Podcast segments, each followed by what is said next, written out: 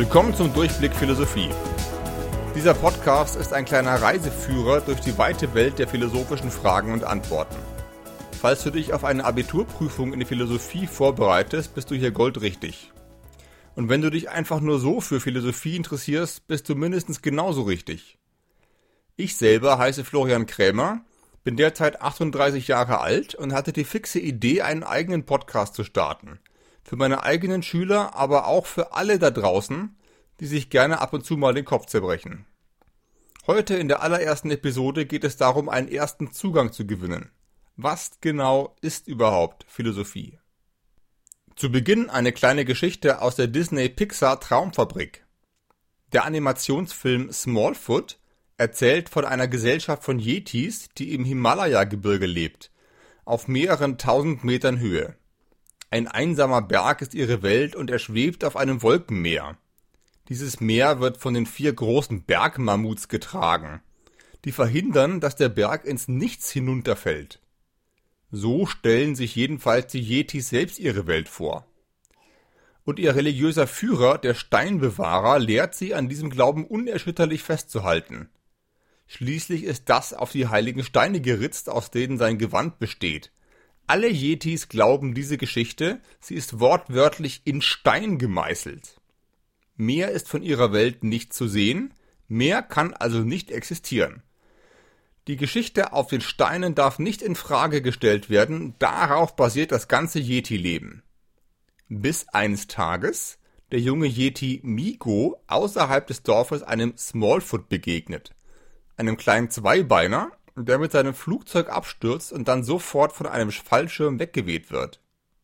Begeistert erzählt Migo von seinem Erlebnis, stößt aber in seinem Dorf auf Ablehnung, denn die Steine lehren ja unmissverständlich, Smallfoots gibt es nicht. Und es kann einfach nicht sein, was nicht sein darf. Der Steinbewahrer macht kurzen Prozess und verbannt Migo aus der Gemeinschaft. Der junge Yeti macht sich dann auf den Weg durch die Wolkendecke hinab ins Tal, in diejenige Welt, die es angeblich nicht geben kann. Dort aber entdeckt er eine ganz neue Welt, voll mit Wäldern, Häusern, Straßen und einem echten Smallfoot, also einem Menschen, den er als Beweis in sein Dorf schleift. Dort kann Migo die Dorfbewohner zunächst tatsächlich davon überzeugen, dass alle ihre Vorstellungen von der Außenwelt falsch sind bis der Steinbewahrer ihn ins Vertrauen zieht und ihm die wahre Geschichte der Yeti-Zivilisation offenbart. Vor vielen Generationen gab es Kontakte zwischen Yetis und Menschen, dabei waren die Menschen den weißen Monstern aus den Bergen aber feindlich gesonnen. Nach langen Kämpfen mussten sich die Yetis ins Hochgebirge zurückziehen. Die Wolkendecke wird durch eine eigene Maschinerie im Berg produziert die heiligen Steine erzählen also eine frei erfundene Geschichte, eine Lüge, aber mit guten Absichten. Sie soll die Yeti-Gesellschaft vor den Menschen schützen, Unwissenheit als Segen. Wohlwollende Propaganda sozusagen. Der Steinbewahrer beschwört Migo, seine Erzählungen über die Außenwelt öffentlich zu widerrufen, zum Schutz seiner Familie, seiner Freunde und der ganzen Yeti-Welt. Migo steht jetzt vor einem echten Problem. Was soll er tun? Ist es wirklich immer besser, die Wahrheit zu kennen? Und wenn man sie kennt, ist es dann auch immer besser, sie laut auszusprechen, auch wenn diese Wahrheit komplex und überfordernd ist, vielleicht sogar riskant und gefährlich? Warum soll er das einfache Leben seiner Mitjetis überhaupt so radikal ändern? Sie sind doch ziemlich glücklich.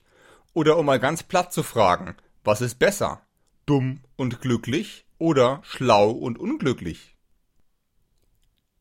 Vielleicht drängt sich Migo aber auch eine noch schlimmere Frage auf. Wenn wir einmal über die Wirklichkeit getäuscht werden können, woher wissen wir, dass wir nun die endgültige Wahrheit gefunden haben? Warum sollte nicht auch die Menschenwelt da unten fake sein? Was wäre, wenn sich hinter jeder Täuschung die nächste Täuschung verbirgt? Ist es dann nicht von vornherein sinnlos, nach der Wahrheit zu suchen? Oder weiß ich schon mehr, wenn ich immerhin weiß, was alles falsch ist? Alles das sind typisch philosophische Fragen.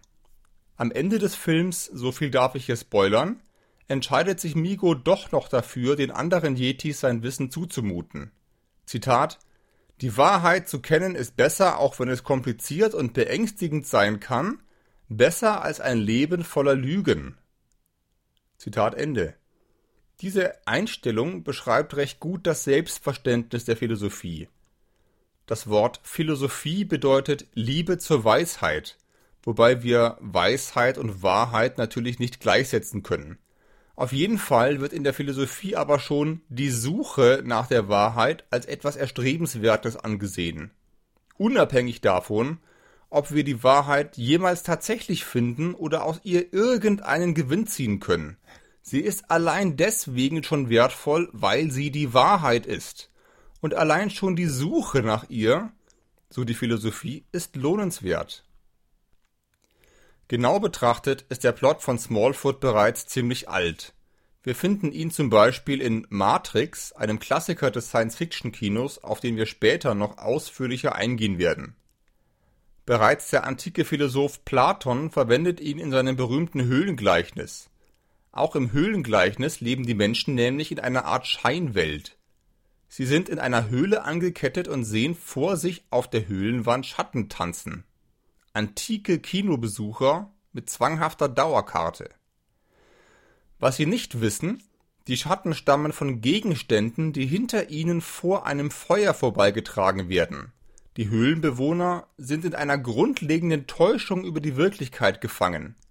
Ihre Welt ist farblos und zweidimensional, und sie kämen niemals auf die Idee, diese Welt in Frage zu stellen bis einer von ihnen mit Gewalt losgemacht und nach draußen gebracht wird. Was er dort sieht, sprengt seinen Verstand und seine Vorstellungskraft. In späteren Podcast-Episoden werden wir ausführlicher darauf eingehen. Hier nur so viel. Auch bei Platon kehrt der Protagonist eines Tages in die Höhle zurück, um die Gefangenen über die Wahrheit aufzuklären. Doch ihm wird nicht geglaubt. Man bedroht ihn sogar mit dem Tod. Die philosophische Frage nach der Wahrheit ist nämlich eine unbequeme Frage. Sie geht gegen den Strom, in dem unser Alltagsleben dahinschwimmt. Platons Höhlengleichnis ist auch eine Allegorie auf das Leben seines eigenen Lehrers Sokrates, des ersten klassischen Philosophen aus Athen. Die Athener nannten ihn wegen seiner irritierenden kritischen Fragen die Stechmücke und haben ihn zuletzt tatsächlich zum Tode verurteilt. Sokrates hat nichts geschrieben, er hat die Leute lediglich auf der Straße in Gespräche verwickelt. Was bedeutet gut sein? Wie sollen wir leben? Was wissen wir wirklich? Und warum denken wir, dass wir das wissen? Unbequeme Fragen sind das, aber wenn sie packen, den lassen sie nicht mehr los. In der Philosophie geht es darum, das scheinbar Selbstverständliche wirklich selbst zu verstehen. Einfache Denkgewohnheiten, Mythen und Scheinwelten sollen verlassen werden, wie Platons Höhle oder das Bergdorf der Yetis. Die Philosophin will sich nicht kritiklos abfinden mit dem, was sie nicht überzeugt. Sie will echte Antworten, auch wenn diese sich als überfordernd, fremdartig oder sogar gefährlich herausstellen sollten. Sie will sich selbst überzeugen. Ein interessanter Ausdruck, der mehrere Bedeutungen hat. Erstens heißt sich selbst überzeugen, sie will ihre Überzeugungen selbst finden und selbst für sie verantwortlich sein. Im Alltag sagen wir auch sich selbst ein Bild machen. Es sollen ihre eigenen ganz persönlichen Überzeugungen werden.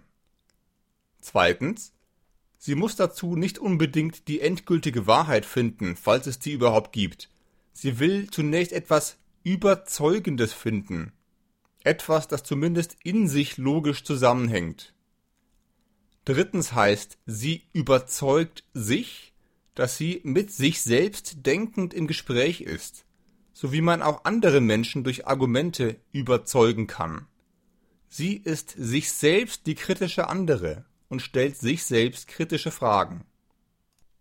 Der deutsche Philosoph Immanuel Kant hat drei philosophische Haltungen formuliert, die gut zur Redewendung sich selbst überzeugen passen. In modernem Denglisch könnten wir sie auch Mindsets nennen. diese Mindsets sind erstens Selbstdenken, zweitens jederzeit einstimmig mit sich selbst denken, drittens sich jederzeit in die Position jedes anderen denken. So viel ist also schon mal klar. Man muss ganz schön viel denken. Wie aber kommt man durch reines Denken zu Antworten? Im Grundsatz kennt die Philosophie hier mindestens drei Methoden, denen wir im Folgenden noch häufig begegnen werden. Ich reiße sie hier nur kurz an. Erstens Begriffe klären. Was meinen wir mit den Wörtern, die wir die ganze Zeit sagen? Wie definiert man sie und warum? Was schwingt alles mit, wenn wir mit Begriffen wie Mensch, Wirklichkeit oder Eigentum um uns werfen. Zweitens, Argumente entwickeln. Was folgt aus was? Was sind gute Begründungen und was nicht? Gibt es zum Beispiel einen echten Grund, warum wir Tiere töten dürfen, um ihr Fleisch zu essen? Oder machen wir das nur, weil man das immer schon so macht? Wäre das ein guter Grund? Und wenn nein, warum nicht? Drittens Gedankenexperimente. Philosophie ist keine Naturwissenschaft. Sie experimentiert nur mit Gedanken. Sie simuliert Realität. Was wäre, wenn nicht x, sondern y der Fall wäre? Hier ein paar Kostproben aus dem Unterricht. Was würde passieren, wenn wir alle Güter genau gleich verteilen würden? Was wäre, wenn jeder von uns grüne Gläser in den Augen hätte, würden wir das merken und hätten wir dann noch ein Wort für grün? Wäre das Leben weniger sinnvoll, wenn es nur zwei Minuten dauert? Wenn alle Gehirne aus dem Universum verschwinden, wären dann zwei und drei immer noch fünf? Wäre diese Gleichung noch wahr, wenn niemand mehr da ist, der sie denken kann? Damit hätten wir zumindest ein paar Worte zum Mindset und zur Arbeitstechnik der Philosophie gesagt. Um welche Fragen geht es nun konkret? Kant hat vier grundlegende philosophische Fragen unterschieden, auf die alle Teilgebiete der Philosophie aufbauen. Erstens, was kann ich wissen? Ist die Frage nach der Wahrheit und Wirklichkeit die Grundfrage der Erkenntnistheorie. Zweitens, was soll ich tun? ist die Frage nach dem richtigen Handeln und der richtigen Form des Zusammenlebens, die Grundfrage der Ethik und der Staatstheorie. Drittens, was darf ich hoffen? Die Frage nach den letzten Prinzipien der Wirklichkeit, die Grundfrage der Metaphysik. Viertens, was ist der Mensch? Das ist die Frage nach dem, der hier die ganze Zeit Fragen stellt. Die Grundfrage der Anthropologie. In diesem Podcast will ich alle vier Grundfragen aufgreifen. Es geht mir um eine systematische Einführung. Einen chronologischen Überblick über die Geschichte der Philosophie werde ich hier dagegen nicht geben. Ich folge vielmehr dem derzeitigen Lehrplan von Nordrhein-Westfalen für die gymnasiale Oberstufe und beginne mit der Anthropologie, in die sich bald auch schon viel Metaphysik mischen wird. Zur Anthropologie gehören hier folgende Themen. Erstens Kultur und Natur. Wer bestimmt über mein Leben? Wer macht mich zu dem, der ich bin? Zweitens mit Metaphysik Leib und Seele. Was genau bin ich überhaupt? Wer ist dieser Ich, von dem ich immer rede? Drittens Willensfreiheit und Determinismus. Warum tue ich, was ich tue? Warum will ich, was ich will? Gibt es so etwas wie Freiheit und was ist das? Danach unternehme ich einen Streifzug durch die Ethik, die Moralphilosophie.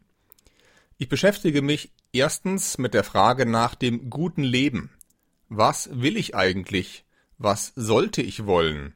Was ist gut für mich und was macht mich glücklich? Zweitens mit der Frage nach dem richtigen Handeln. Was ist ganz allgemein moralisch richtig? Wie sollten wir miteinander umgehen? Was dürfen wir und was nicht? Drittens mit angewandter Ethik. Dabei übertragen wir die allgemeinen ethischen Theorien aus Punkt 2 auf konkretere Fragen der Umwelt- oder Medizinethik. Anschließend geht es um Staatstheorie. Die Hauptfragen lauten Erstens, braucht der Mensch überhaupt Gemeinschaft mit anderen Menschen und wozu? Zweitens, wie verhalten sich die Interessen einzelner Menschen und das Gemeinwohl? Ist der Staat ein Vertrag, der beides in eine Balance bringt? Und wie genau müsste dieser Vertrag aussehen? Drittens, wenn wir schon einen Staat haben, wie soll der aussehen? Was genau ist eigentlich Demokratie? Und was ist soziale Gerechtigkeit? Zuletzt befasse ich mich mit Erkenntnistheorie und Wissenschaftstheorie. Hier geht es um zwei Fragen. Erstens, woher kommt unser Wissen? Aus der Wahrnehmung und Erfahrung oder aus logischem Denken? Zweitens, was ist Wissenschaft? Was können wir von ihr erwarten und was nicht? Jetzt habe ich viel versprochen und muss es nur noch halten. Der Stoff fürs Abitur in Nordrhein-Westfalen wird auf jeden Fall im Zentrum stehen, ich werde mir aber hier und da noch ein paar gedankliche Exkurse erlauben. So, und das war's auch schon fürs Erste. Ich hoffe, diese Einführung macht neugierig auf mehr. Vielleicht hören wir uns ja bei der nächsten Episode. Bis bald!